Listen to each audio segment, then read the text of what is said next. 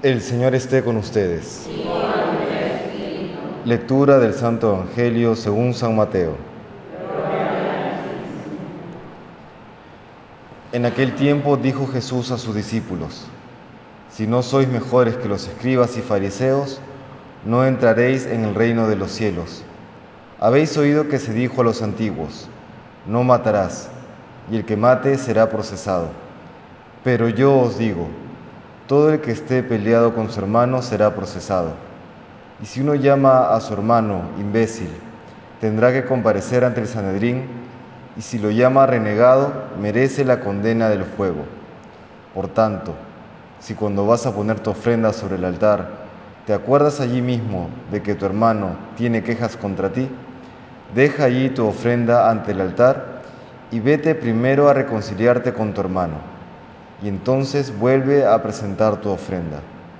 Con el que te pone pleito, procura arreglarte enseguida, mientras vais todavía de camino, no sea que te entregue al juez y el juez al alguacil, y te metan en la cárcel. Te aseguro que no saldrás de allí hasta que hayas pagado el último cuarto. Palabra del Señor.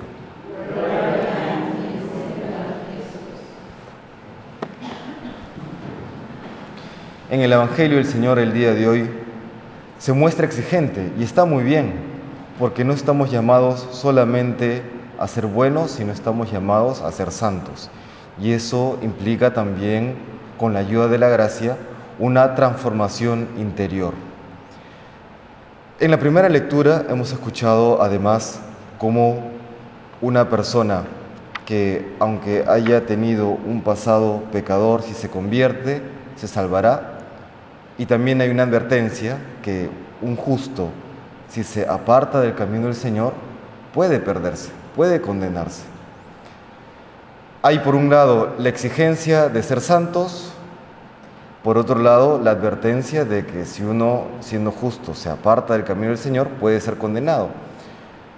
En la mentalidad contemporánea en la que estamos acostumbrados a controlarlo todo y y que uno de los grandes males que padece mucha gente es la ansiedad, uno podría preguntarse cómo hacemos para no caer ante, ante la ansiedad viendo esta, esta realidad, la exigencia que tiene el Señor con nosotros y por otro lado esta advertencia también de que aunque en el pasado hayamos sido justos, podemos condenarnos. Bueno, hay una breve oración que creo que nos ayuda a centrar esta, esta verdad.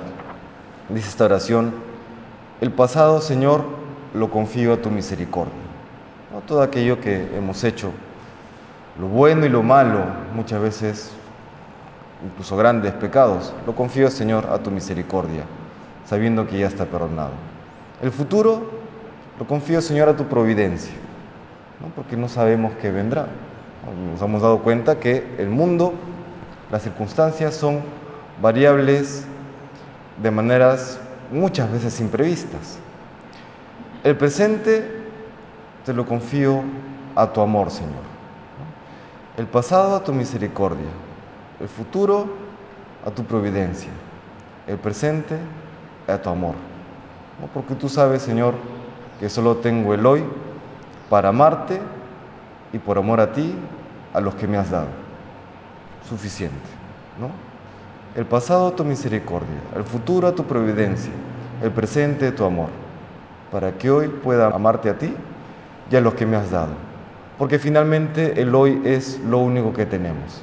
Y por lo tanto, ansiedad por el pasado, no, porque ya está perdonado por la misericordia de Dios si nos hemos arrepentido de corazón.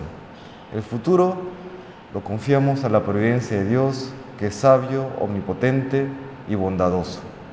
Y el presente ahí sí, que depende de nosotros, se lo confiamos a su amor para que nos sostenga en nuestro caminar y para que hoy, no mañana, sino que hoy podamos esforzarnos por una mayor conversión de corazón y para poder amar de una manera más profunda, más verdadera, más generosa a aquellas personas que Dios nos ha puesto en el camino. Procuremos pues, hermanos, amar al Señor con todas nuestras vidas, con todo nuestro corazón, con todas nuestras fuerzas y al prójimo como Cristo nos lo ha enseñado el día de hoy, el día que el Señor hoy nos regala. Que Dios nos bendiga.